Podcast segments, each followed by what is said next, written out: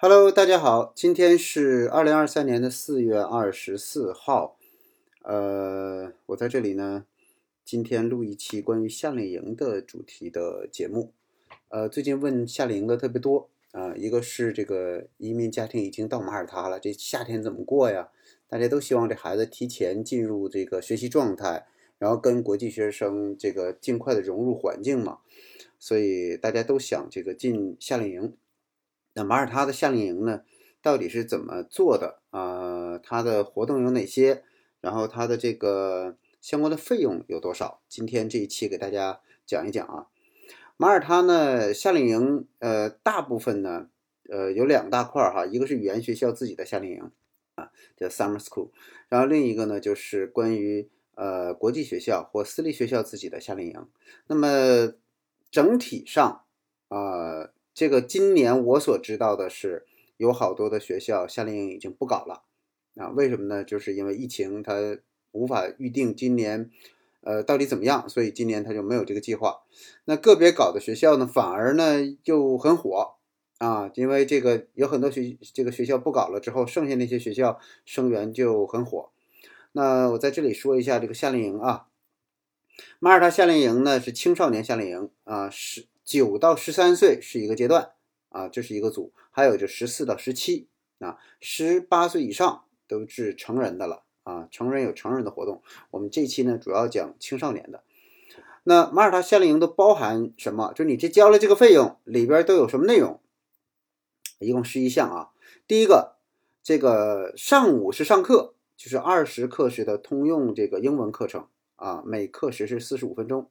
第二个，学生每班最多十五人啊，因为这个普通大家知道，呃，像 EZ 它九人，但是青少年呢相对来讲能放的多一些，所以呢它就是十五人啊。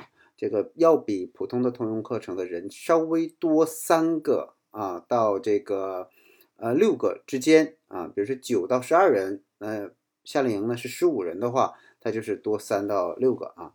全寄宿的学生啊、就是夏令营你可以选择只上课，就是呃这个下午呢时候呢只参加活动但不住那里边，这是一个价格。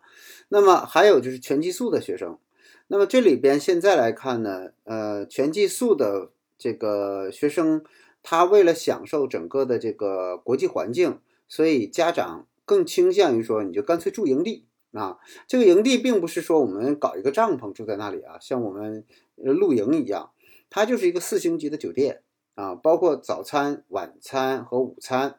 那么午餐呢，从周一到周五呢，因为是在酒店里边，所以是自助的。那早餐是自助的，晚餐也是自助的，但是午餐的周六和周日呢，它是有餐包。这餐包是什么呢？说白了就是三明治啊，带着呃中午吃一下。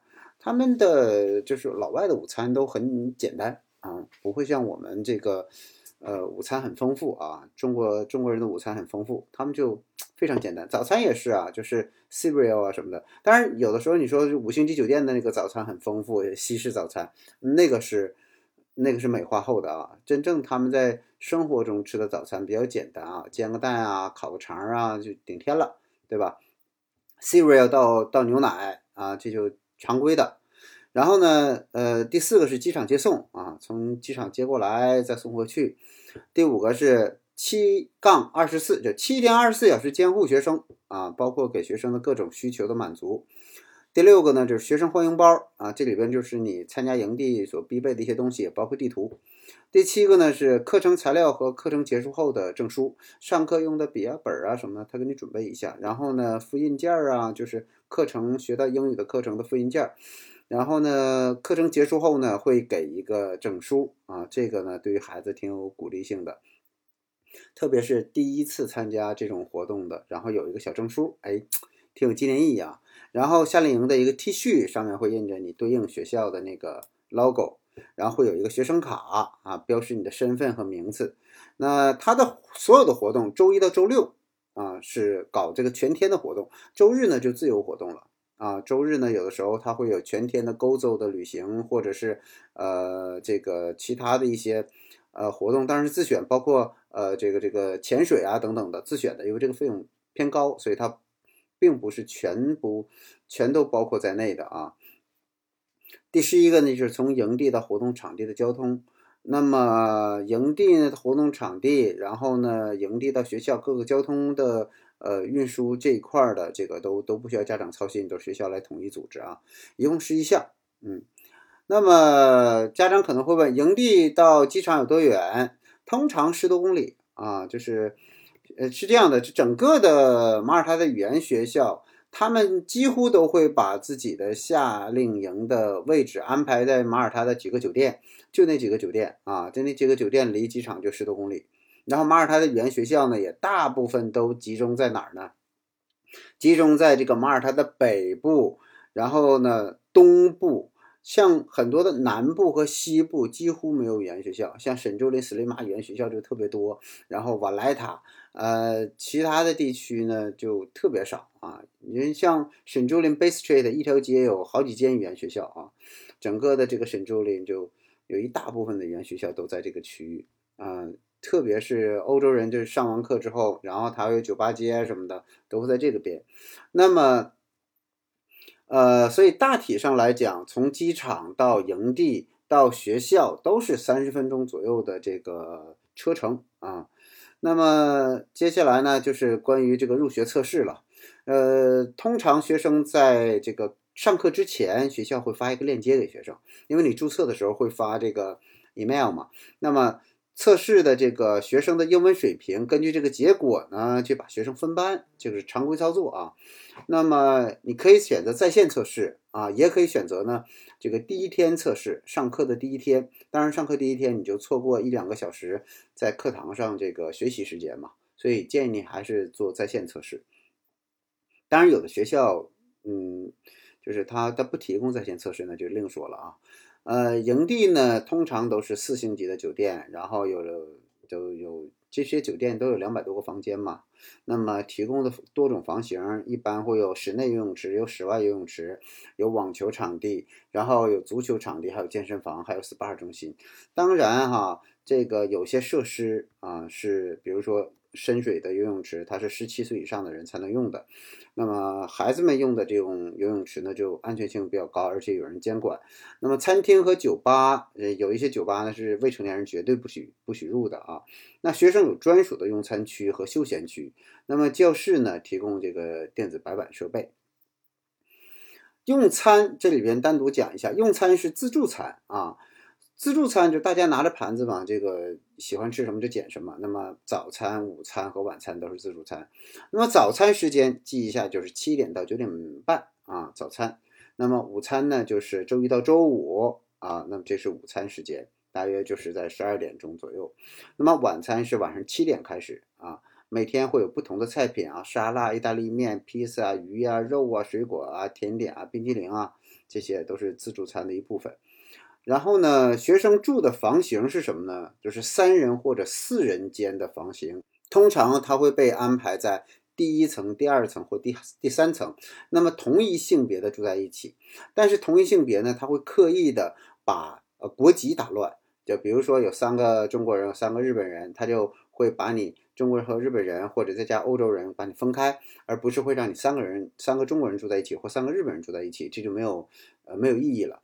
所以他会刻意的把它打乱。那所有的房间都包括独立的卫生间、空调、电视、无线网络啊、吹风机啊、保险箱和冰箱等等的。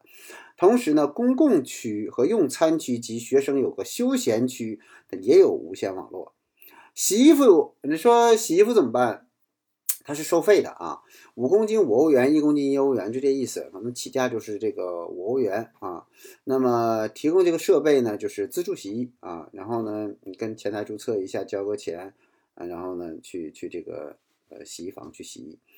呃，因为毕竟一星期嘛，一星期有一些衣服可能要你自己洗一下，比较方便。有些孩子有这个自理能力，有一些呢就需要去用洗衣机洗啊。这个习惯不一样，嗯。打扫房间是这样的，每天都会有人打扫房间，但是床品和毛巾呢，嗯，至少每周换一次啊。就是你用了一周了，下下下一周就会你报一周或者两周夏令营，他每周至少给你换一次啊。如果报一周就无所谓，但是呢，如果你临时性的说我的毛巾湿了，我我现在就需要这个换，他也给你换。值得说的就是，我们经常会看到在沙滩会有那种大的沙滩巾，对吧？这个沙滩巾不提供啊，沙滩巾是自己准备的啊，营地是没有的。那么这个学生福利呢，就是七天二十四小时这个监管我们就不说了，但是学校会说，这个我们会要求孩子们就定定时上床睡觉啊，不能太晚，这个也叫宵禁。所以呢，这个学生需要严格执行这个宵禁的这个政策，就是叫睡觉你就睡觉，不要再呃玩手机啊，或者是呃这个在狂欢啊。有的时候孩子们到一起。这个嗨了之后呢，在一起就特别是大孩子，小孩子还很听话，而大孩子这一种，然后就就在泳池边不愿意走。但是这个是要求啊，你要求你回房间就回房间，在回房间里边这个睡觉就睡觉啊，不要搞出太大的这个动向。嗯，提前都要跟孩子做好这个交代啊，一定要听从这个这个活动主办方的这个要求啊。押金入住的时候不交押金啊，但是如果你损坏物品的时候呢，你出营地的时候你要照价赔偿。这里边有个样板周啊，那比如说周一啊，上午英语课，中午的欢迎会，然后呢晚上是一个欢迎派对，嗯大家一起烧烤啊，狂欢。这个放不放焰火，看看情况而定啊。那么周二呢，就是英文课，呃，沙滩排球啊，然后在沙滩打完排球之后就有晚餐。周三呢是英文课，水上公园，然后也就晚上这个水上公园玩的时间比较久，各种项目。周四呢就是英文课，然后上午，然后这个是会有一个安排的一个购物体验，然后呢会有一个三姐妹城的旅游。然后周五呢，上午上上午是英文课，然后到 Camino，下午和晚上到 Camino 去玩。Camino 大家知道是马耳他第三个岛啊，那么马耳他岛、勾洲岛、Camino 岛，Camino 呢就是嗯必打卡的地方啊。然后呢，周日呢就自由时间，你可以休息一下。通常呢，你就周日入营，然后周一呢。上课正常的这个搞活动，然后周六晚上参加完他的派对呢，你就可以出营。这是一周的一个标准时间段啊。那么再循环下来呢，什么区别呢？就是所有的每周一周一到周五的上午都是有这个英文课，然后周六呢就会有他的沙滩时间哈和或者是其他的派对时间，然后中午呢通常就是旅游，那晚上呢一般就是国际交流活动。或者是旅游啊等等的，还有坐船，对吧？在马耳他海岸线的坐船，包括港口游轮呢，它都穿插在你每一周的行程之中。通常是两周一个循环，所以如果你报了八周呢，就是循环多循环几次。不过因为你所接触的身边的人会变，比如说你这次跟意大利团，下一次是个西班牙团，你去玩，大下是个葡萄牙团，再下是个德国团，所以呃，一般欧洲人他是两周。呃，过来玩一次，然后就就离开了。那中国孩子呢？通常他时间比较久，他可能会玩个四周左右。啊，毕竟来一次不容易嘛，他不像欧洲内陆的，所以呢，大家可能会有四周啊，或者是六周这样的需求。那实际上他就是在循环嘛，对吧？八周呢就是循环四次，那就是四周就循环两次。但是呃，确实不一样的是什么呢？不一样的就是你身边的人不一样。你每次发生的虽然同由于同样一个地方，但是你玩的这个。呃，体验是完全不一样的，所以，嗯，你不用纠结于到底去去哪里玩，就算同一个地方，你也每次玩的都很新鲜啊，因为这些地方都，呃，虽然都是耳熟能详的地方，但是呢，每一次去你可以看到不同的内容，对吧？呃，整个的这个。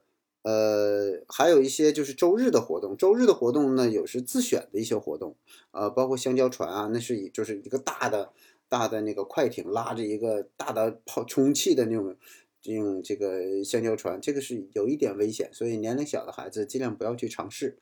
呃，整个的活动呢，基本上就是这样。那么它的费用是多少呢？马耳他呢，现在是。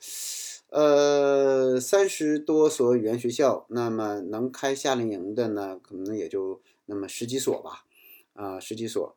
然后，嗯，现在还有一个问题就是，马耳他今天我们知道的签证，上海签证中心已经，呃，嗯，排到了八月中旬了。所以，如果没有签证需求的，就比较好定一些。你要有签证需求呢，呃，建议先把签证解决。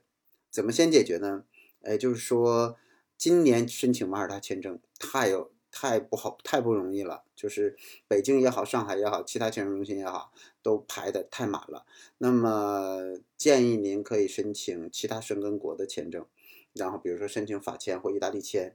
那么拿到了签证之后，你可以先入境法国、意大利，然后再来到马耳他，然后再在那个入境国那块去出境啊。比如说我在法国入境，在马耳他夏令营参加完了之后呢，我们再从法国出境。因为内行就特别便宜，呃，我前两天买的那个法国，就是马耳他的法国，法国到马耳他的这个机票，呃，三百多人民币，然后我飞意大利也才两百两百多人民币，就是飞飞罗马，然后从罗马呢，计划是这个，呃，我们是开车到米兰，所以整个的飞机票的费用是很低的啊，甚至还没有一天的租车费用高。